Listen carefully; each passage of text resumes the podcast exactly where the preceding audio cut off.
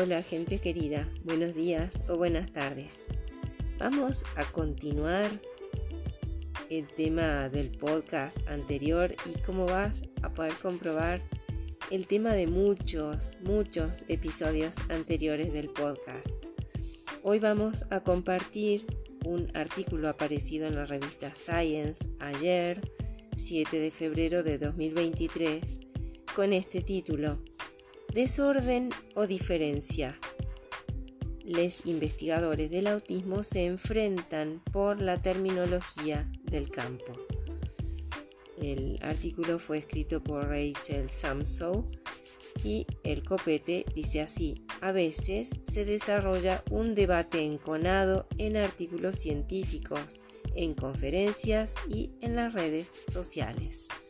Vamos ahora al artículo ha estallado un largo debate entre los científicos que estudian el autismo. El problema es el lenguaje, por ejemplo, si los investigadores deben describir el autismo como un trastorno, discapacidad o diferencia y si sus características asociadas deben llamarse síntomas o simplemente rasgos. En artículos científicos y comentarios publicados en los últimos meses, algunas personas han denunciado el lenguaje capacitista entre sus colegas, mientras que otras personas han defendido la terminología tradicional. Y ambas partes dicen que tienen en mente los mejores intereses de las personas autistas. Y aquí un paréntesis decir personas autistas ya es una elección de quien escribe este artículo y otro día podemos seguir hablando sobre eso. Continuamos. Este tema está dañando el campo y silenciando a los investigadores, temen algunas personas, pero otras personas lo ven como un ajuste de cuentas muy esperado. Desde las primeras descripciones del autismo en la literatura académica como una condición que afecta la interacción social y la comunicación, los investigadores y médicos lo han enmarcado como un trastorno médico, como un conjunto de síntomas que deben tratarse. Históricamente, las niñas autistas han sido institucionalizadas y sometidas a tratamientos que involucran castigo físico, restricción de alimentos y descargas eléctricas. Incluso hoy en día la terapia de autismo más utilizada, el análisis de comportamiento aplicado, también conocido como ABA, es vista por algunas personas como una herramienta dañina de normalización. En cambio, muchas personas autistas y sus familias han adoptado la opinión de que sus dificultades no radican en su autismo, sino en una sociedad que no está construida para apoyarles. Pero de acuerdo con algunos investigadores del autismo, el campo todavía usa términos con connotaciones negativas con demasiada frecuencia. Por ejemplo, además de síntoma y trastorno, muchos científicos usan el término comórbido en lugar del más neutral coocurrencia para describir las condiciones que tienden a acompañar al autismo. De manera similar, algunas personas argumentan que la frase utilizada con frecuencia personas con autismo en lugar de persona autista puede implicar que el autismo es necesariamente una condición dañina no deseada.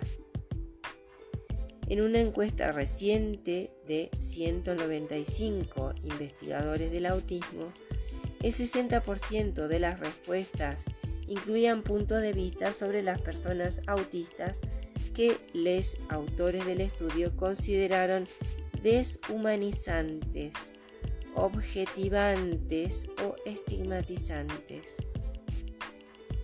Algunas respuestas describieron a las personas autistas como cerradas del mundo exterior o completamente inexpresivas y aparentemente sin emociones, según este estudio en Frontiers in Psychology de noviembre de 2022.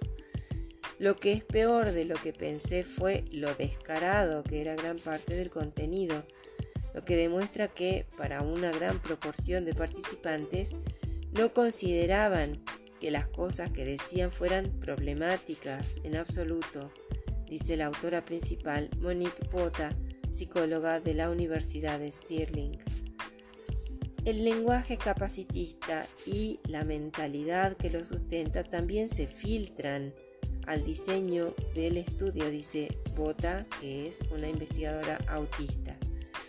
En estudios que prueban intervenciones de autismo, por ejemplo, los las, les investigadores rara vez rastrean reacciones adversas como daño físico o angustia psicológica, encontró un estudio de 2021 dirigido por Kristen Botema Beutel quien estudia educación especial en Boston College.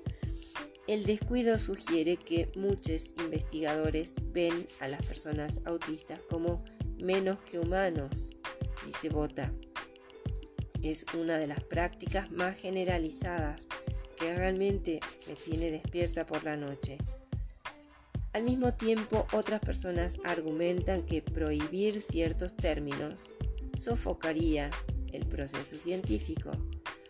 Si no puede usar palabras como comportamientos desafiantes o trastorno grave o síntomas o trastorno comórbido, entonces, ¿cómo se supone que debe estudiar esas cosas?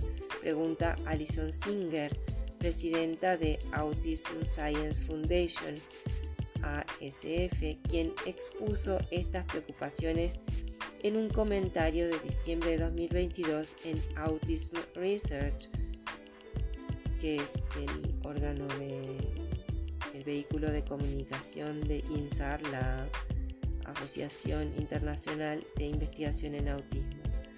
Singer y otras personas, incluidas sus tres coautoras, temen que el uso de terminología neutral como rasgos o características en vez de síntomas, minimice las experiencias de las personas autistas que, como la hija de Singer, tienen dificultades significativas para comunicarse, discapacidad intelectual o problemas críticos de salud.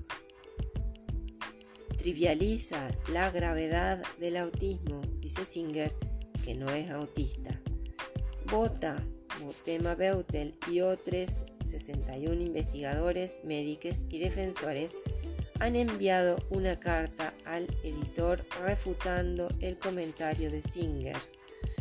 A Singer y otras personas también les preocupa que moverse hacia un lenguaje neutral podría llevar a las principales agencias de financiación a cambiar el apoyo de la investigación que explora las causas biológicas subyacentes del autismo y los posibles tratamientos a otros sectores como los servicios y apoyo para las personas autistas, aunque esto podría ser visto como cambio positivo o negativo y esto también es tema de debate.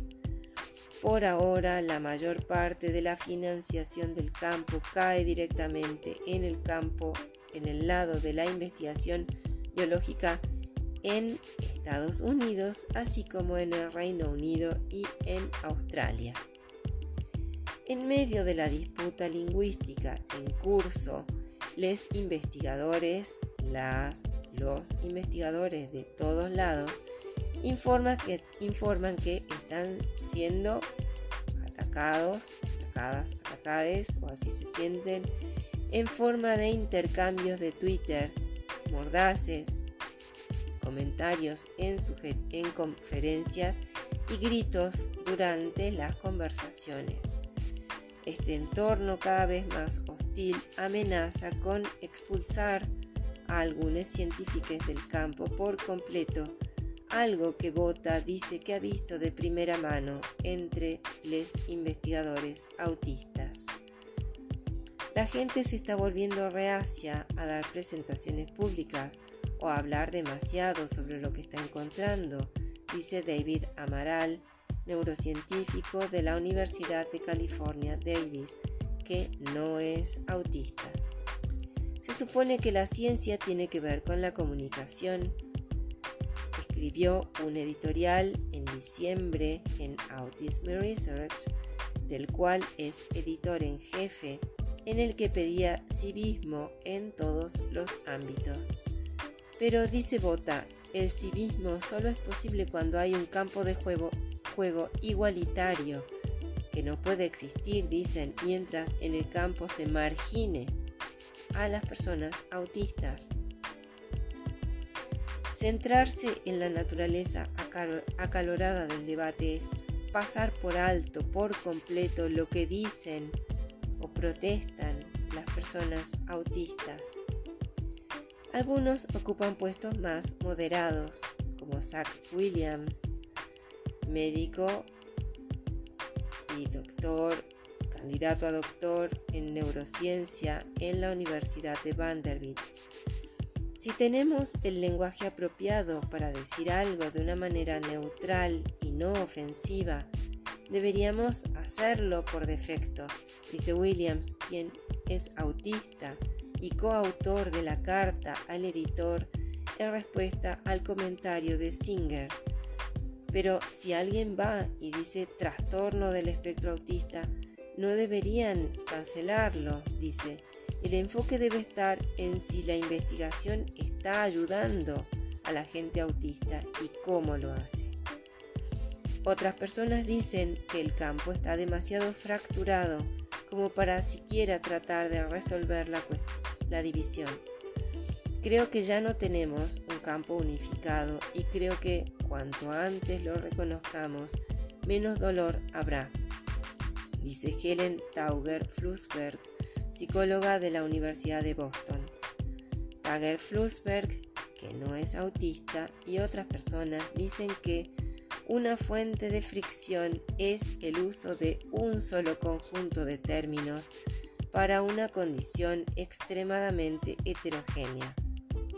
Ella aboga por dividir el campo y adoptar una terminología separada. Pero la comunidad autista piensa en gran medida que dividirlos en grupos como alto o bajo funcionamiento es dañino e innecesariamente segregante según un estudio de diciembre que explora las preferencias de idioma en 654 adultos autistas de habla inglesa en 30 países. No entiendo por qué no podemos tener puntos en común, dice Botema Beutel, que no es autista. No creo que nadie que diga que debemos evitar el lenguaje deshumanizante esté diciendo que debemos evitar describir con precisión a las personas y lo que necesitan. ¿Por qué no ser específico? Pregunta Bota. Por ejemplo, si la muestra de un estudio incluye personas autistas que no hablan, tienen una discapacidad intelectual y requieren apoyo para vivir, simplemente dígalo. Frases como esta no minimizan los desafíos muy reales que experimentan algunas personas autistas, pero tampoco las deshumaniza, dice Bota. La especificidad siempre va a ser más rigurosa y precisa que la generalización. Agradecemos a la prestigiosa y muy difundida revista Science que se haya ocupado del tema y haya publicado este artículo así como a Rachel Samson, Samson que lo haya escrito. Agradeciendo desde ya, como siempre, tus críticas, pero también tus comentarios, tus sugerencias y tus preguntas. Nos despedimos recordándote que dentro de poco, cada vez menos, habrá un episodio conjunto de Diarios de Parque y diarios de autismo para responder tus preguntas y animándote por tanto a dejarlas en nuestro micrófono abierto o también por mail. Nos despedimos ya y te deseamos muy buen día o buenas tardes y que todos tus sueños se cumplan. Chao, cuídate.